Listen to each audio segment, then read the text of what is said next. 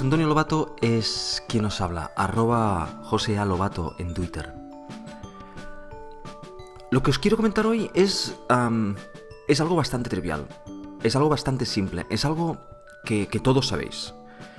Pero es algo también que es necesario que recordemos, que nos recordemos a nosotros mismos, o que nos recuerden, ah, de tanto en tanto, por la importancia que tiene.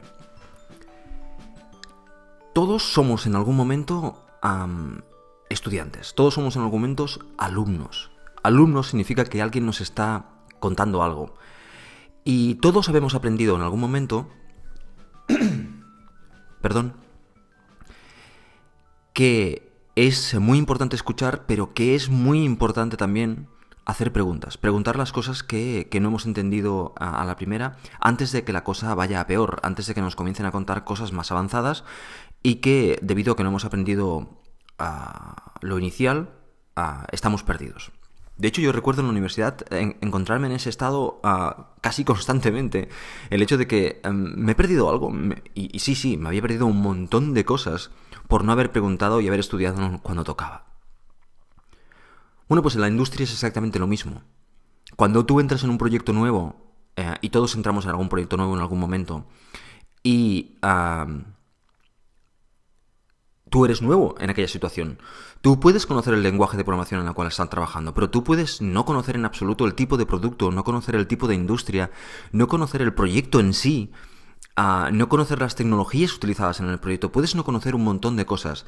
Y disculpadme, pero no tenéis por qué conocerlas. Quiero decir, si tú te has dedicado durante los últimos uh, tres años a trabajar en una aplicación uh, para fotografía y tres años anterior a una aplicación para audio y tres años anterior a una aplicación para marketing en el cual había muchas imágenes y ahora te toca hacer un juego, pues tú no conoces todo ese mercado, no conoces toda, toda esa tecnología. Y lo correcto en ese momento, a pesar, a pesar de que tú se hayas sido contratado como, como un senior, y de hecho como un junior, como, perdón, como un senior, y, y de hecho con más razón todavía, lo correcto es hacer las preguntas pertinentes, todas y cada una de ellas, sin, um, aunque parezcan ridículas. En, muchas ocasiones la, parece que tú tienes que saber de aquello. No, no, perdona, no tengo por qué saberlo. No, no, no me he dedicado a esto y tú lo sabes, está ahí en mi currículum. Por lo tanto, por eso te voy a hacer tantas preguntas como sea necesario. Y durante los primeros meses, ya puedes avisarlo, de hecho, voy a hacer tantas preguntas como sea necesario para conocer. Y voy a pedir referencias, y voy a pedir libros, textos para leer, vídeos que resulten interesantes, material, uh, todo aquello que sea necesario para uh, aprender lo que tengo que aprender para trabajar de forma eficiente en este proyecto lo antes posible. Pero todas aquellas preguntas que te calles porque, jaja, sí, claro, aquel, aquel no sabía aquello y, nosotros, sí. Todas aquellas preguntas que te calles, las vas a sufrir. Por lo tanto, lo profesional es aquel que pregunta. Y ahora si os ponéis en el punto de vista de la otra persona, el punto de vista de la otra persona, si es realmente una persona seria, una persona, un profesional, entenderá perfectamente uh, por qué le preguntas.